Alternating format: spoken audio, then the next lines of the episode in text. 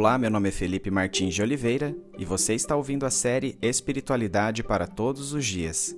A reflexão dessa semana encontra-se nos seguintes textos bíblicos: Mateus 17, de 14 a 27, 18, de 1 a 9, Marcos 9, de 14 a 50 e Lucas 9, de 37 a 50, e corresponde à semana 33 do Guia Devocional do Evangelho segundo Mateus, Marcos e Lucas, cujo título é Humildes como Crianças. Vamos à leitura dos textos bíblicos.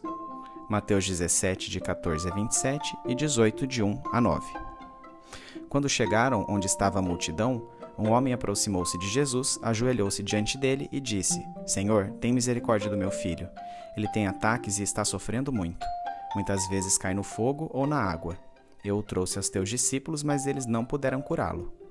Respondeu Jesus: Ó geração incrédula e perversa, até quando estarei com vocês? Até quando terei que suportá-los? Tragam-me o menino.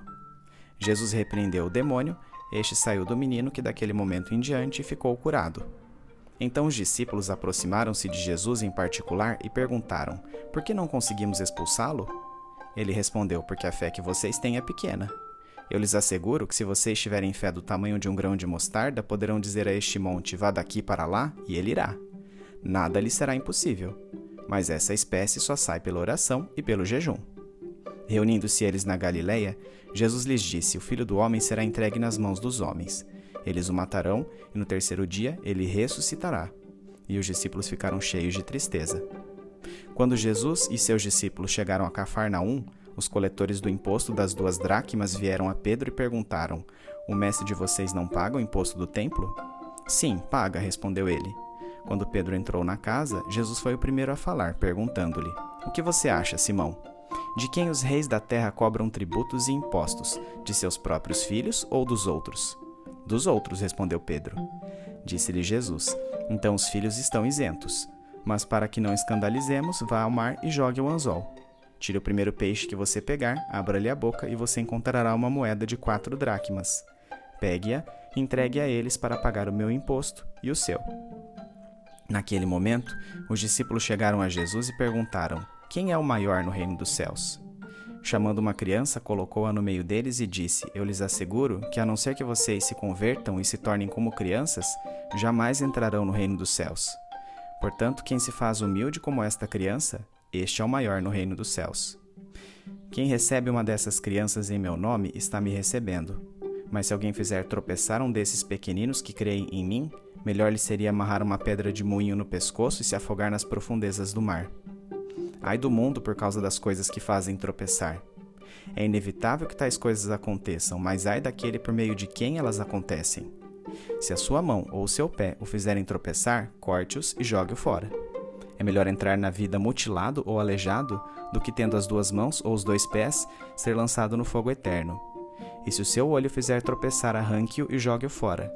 É melhor entrar na vida com um só olho do que, tendo os dois olhos, ser lançado no fogo do inferno.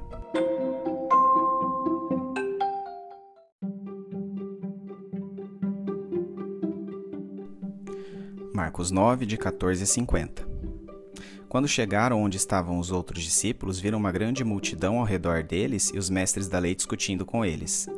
Logo que todo o povo viu Jesus, ficou muito surpreso e correu para saudá-lo. Perguntou Jesus: O que vocês estão discutindo?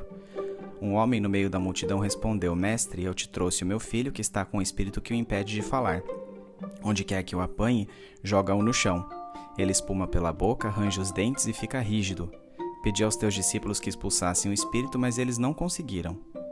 Respondeu Jesus: Ó geração incrédula, até quando estarei com vocês? Até quando terei que suportá-los? Tragam-me o menino. Então eles o trouxeram. Quando o espírito viu Jesus, imediatamente causou uma convulsão no menino. Este caiu no chão e começou a rolar, espumando pela boca. Jesus perguntou ao pai do menino: Há quanto tempo ele está assim? Desde a infância, respondeu ele. Muitas vezes esse espírito tem lançado no fogo e na água para matá-lo. Mas se podes fazer alguma coisa, tem compaixão de nós e ajuda-nos. Se podes, disse Jesus, tudo é possível àquele que crê. Imediatamente o pai do menino exclamou: Creio, ajuda-me a vencer a minha incredulidade. Quando Jesus viu que uma multidão se estava juntando, repreendeu o espírito imundo, dizendo: Espírito mudo e surdo, eu ordeno que o deixe e nunca mais entre nele. O espírito gritou, agitou-o violentamente e saiu. O menino ficou como morto, a ponto de muitos dizerem: Ele morreu. Mas Jesus tomou-o pela mão e o levantou, e ele ficou em pé. Depois de Jesus ter entrado em casa, seus discípulos lhe perguntaram em particular: Por que não conseguimos expulsá-lo? Ele respondeu: Essa espécie só sai pela oração e pelo jejum.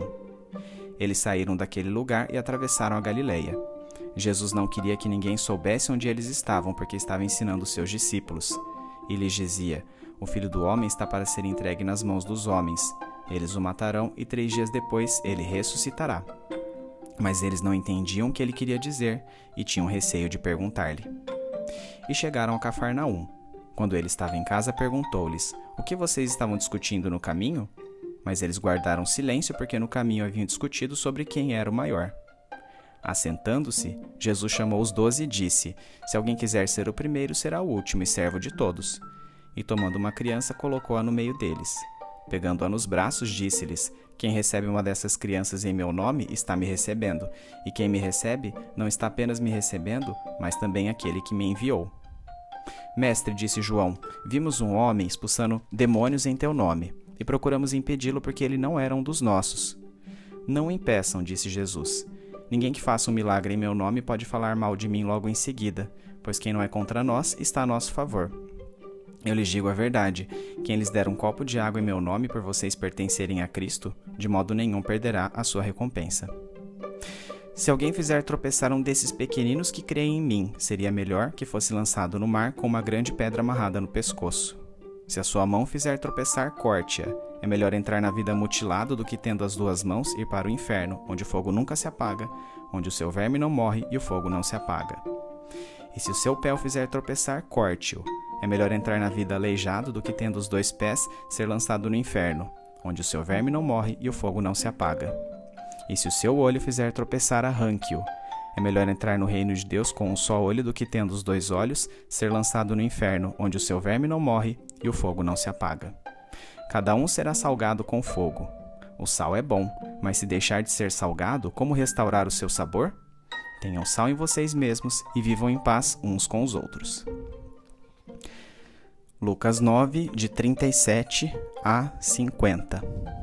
No dia seguinte, quando desceram do monte, uma grande multidão veio ao encontro dele.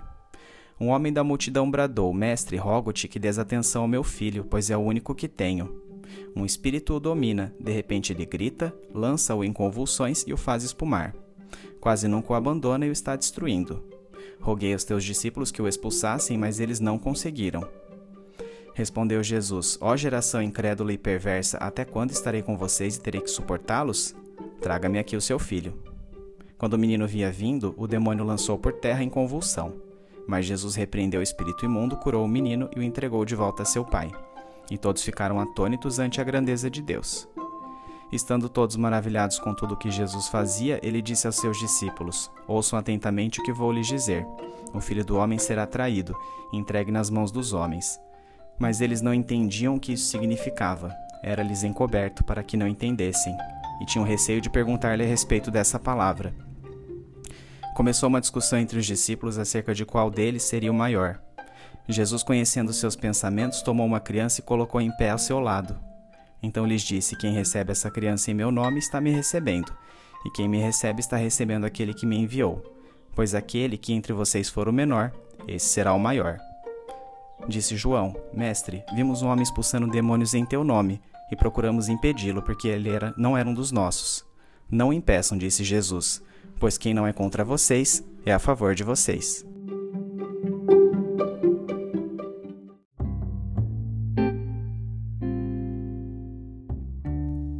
No dia seguinte ao episódio da Transfiguração, Jesus, Pedro, Tiago e João desceram do Monte Hermon para o local onde os demais discípulos estavam reunidos.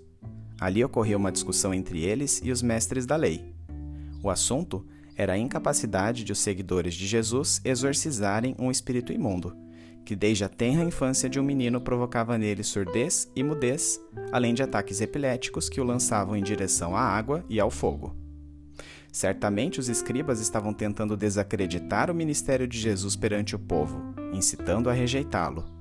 Mesmo assim, Jesus censurou a incredulidade dos discípulos que não puderam realizar a libertação daquela criança. O próprio pai do menino manifestou dúvidas quanto à capacidade de Jesus em realizar aquela cura, dizendo: Mas, se podes fazer alguma coisa, tem compaixão de nós e ajuda-nos. Jesus respondeu àquele pai: Se podes, tudo é possível àquele que crê. A questão não era se Jesus tinha poder para curar o menino, mas se seu pai cria que ele podia fazê-lo. Imediatamente após repreender o espírito imundo, aquele menino ficou curado. Jesus acelerou a realização desta cura ao ver que a multidão ajuntava-se, evitando que a situação se tornasse um espetáculo que expusesse o doente.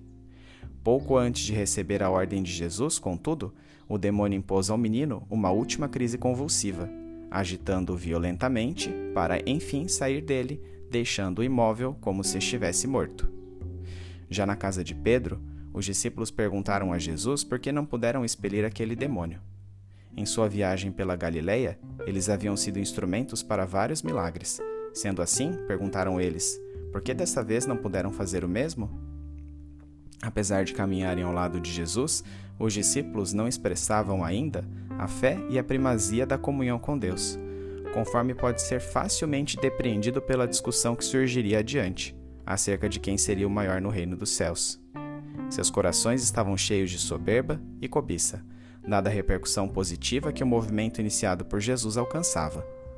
Se sua fé realmente estivesse depositada unicamente em Jesus e se manifestassem frutos compatíveis com ela, como uma vida de oração e jejum, certamente teriam expelido aquele demônio e realizado obras ainda maiores. Algo que Jesus exprime pelo exagero: Eu lhes asseguro que, se vocês tiverem fé do tamanho de um grão de mostarda, poderão dizer a este monte: Vá daqui para lá, e ele irá nada lhe será impossível. Decorrido este evento, dirigiram-se eles para Galiléia. Marcos 9:30 mostra que a finalidade desta viagem não era ministerial, mas sim a de que Jesus pudesse ensinar seus discípulos e estar mais tempo com eles. O mestre mais uma vez repetiu a necessidade de ser entregue nas mãos dos religiosos para morrer e ressuscitar, o que novamente entristeceu aos seus interlocutores. Eles não compreendiam porque tal morte seria necessária, mas não ousavam perguntar-lhe nada. Chegando a Cafarnaum, Jesus e seus discípulos foram abordados pelos coletores de impostos do templo. O encargo anual destinado à manutenção do templo, também conhecido à época de Jesus como Imposto das Duas Dracmas, era esperado, porém não exigido, de todo homem com 20 anos ou mais. A lei judaica requeria que a taxa fosse paga com moeda própria, o que demandava câmbio monetário, para o qual as autoridades religiosas exigiam certa comissão. Pedro é inquirido se Jesus contribuía com aquela soma de dinheiro, respondendo positivamente. Jesus então apresenta a Pedro uma pequena parábola sobre o assunto. Ao perguntar-lhe se seria lógico cobrar impostos dos filhos do rei, Jesus, como filho de Deus, declarava-se isento de tais taxas. Entretanto, para não criar atrito com as autoridades religiosas, por motivos pouco importantes como estes, ordenou a Pedro que contribuísse com as quatro dracmas que milagrosamente obteria por meio de uma pescaria. No caminho até a casa de Pedro, onde Jesus ficava, começou entre os discípulos a discussão sobre qual deles seria o maior no reino dos céus. Embora Mateus conte que eles apresentaram a pergunta diretamente a Jesus, Marcos e Lucas apontam que a iniciativa de esclarecer a questão proveio do próprio mestre, que conhecia seus pensamentos. De fato, esse tipo de contenda parece ter se repetido entre os discípulos pelo menos mais de uma vez.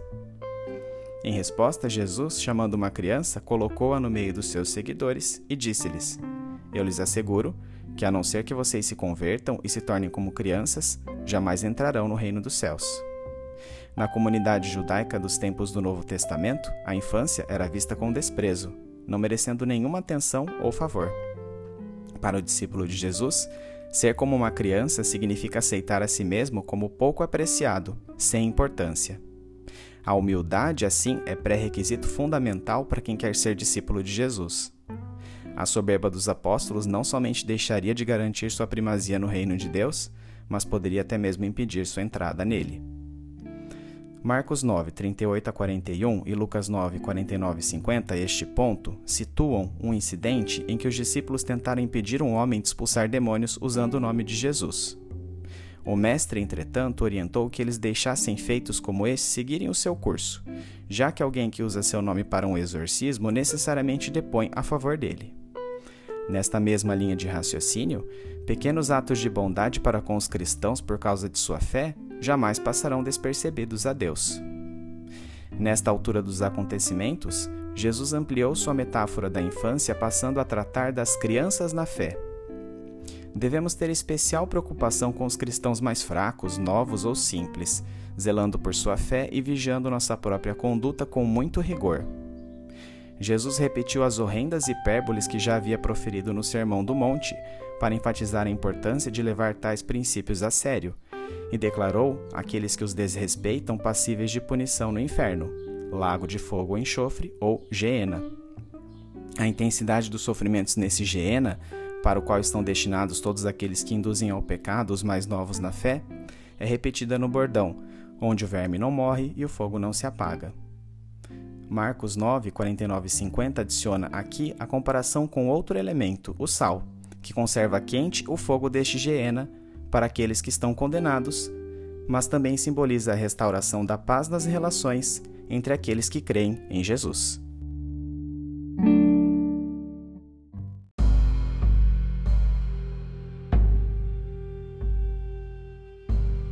Aplicação prática. Creio, ajuda-me a vencer a minha incredulidade. Frase proferida pelo pai do menino endemoniado ao qual Jesus libertou, é crucial para entendermos que fé não é sinônimo de ausência de dúvidas. Pelo contrário, como bem disse Wilbert Howard, a antítese da fé não é a dúvida, mas a desobediência.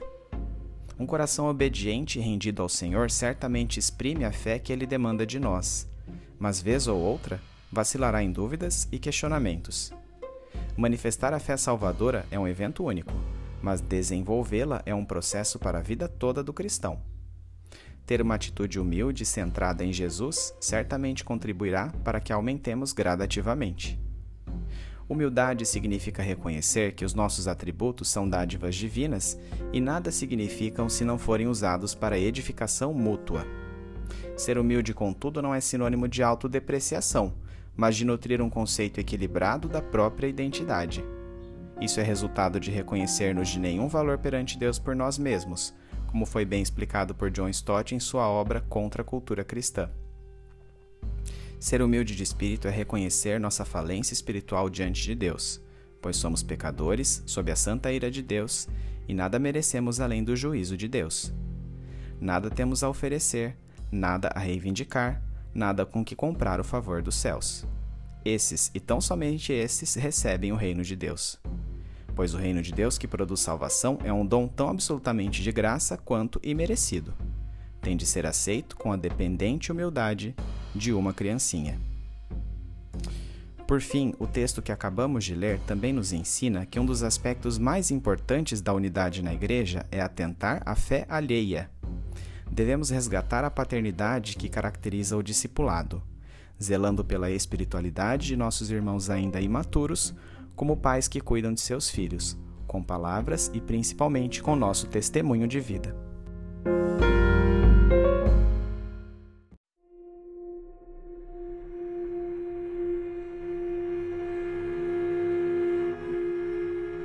Trazendo da mente para o coração. Senhor, Durante minha caminhada cristã, sempre me perguntei se a orientação de Jesus acerca de oração e jejum para o exorcismo do menino sobre o qual acabei de ler indicaria uma espécie de elitismo espiritual. Para mim, isso era contraditório.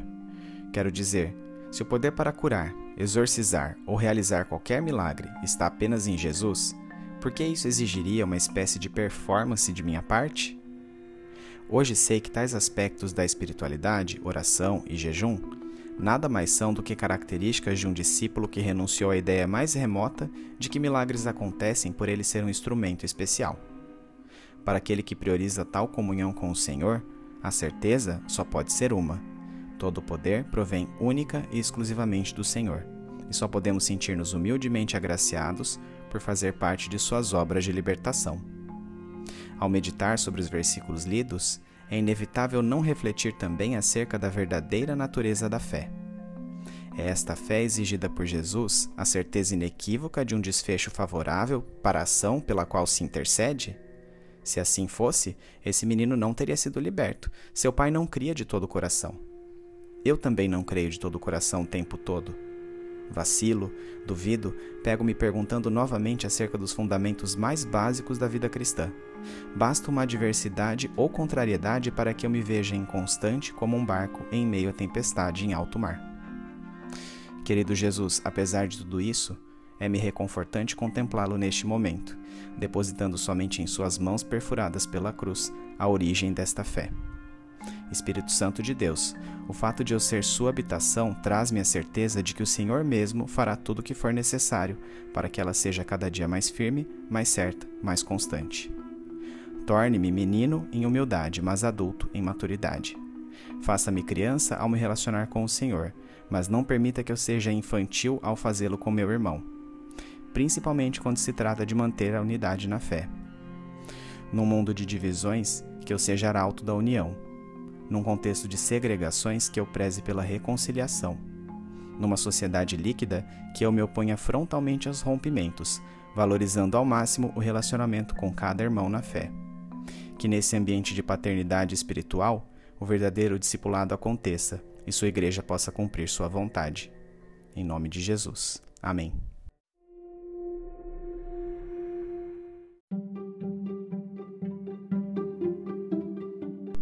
Medite mais sobre este texto ao longo da semana. Domingo, leia os textos de Mateus 17, 14 a 27, 18 de 1 a 9, Marcos 9, de 14 a 50 e Lucas 9, de 37 a 50, bem como os comentários sobre eles. Segunda-feira, relembre as circunstâncias do exorcismo do menino epilético e surdo-mudo aqui relatado. Terça-feira, por que os discípulos não puderam exorcizar o demônio daquela criança?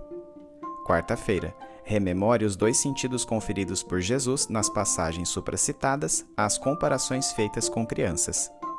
Quinta-feira, nos textos lidos, quais as duas analogias feitas por Jesus em relação ao sal? Sexta-feira, em sua igreja você tem sido pai espiritual que zela pela fé dos menos experientes? Sábado, quais as implicações práticas dos textos de Mateus 17, de 14 a 27, 18, de 1 a 9 Marcos 9, de 14 a 50 e Lucas 9, de 37 a 50 para a sua vida?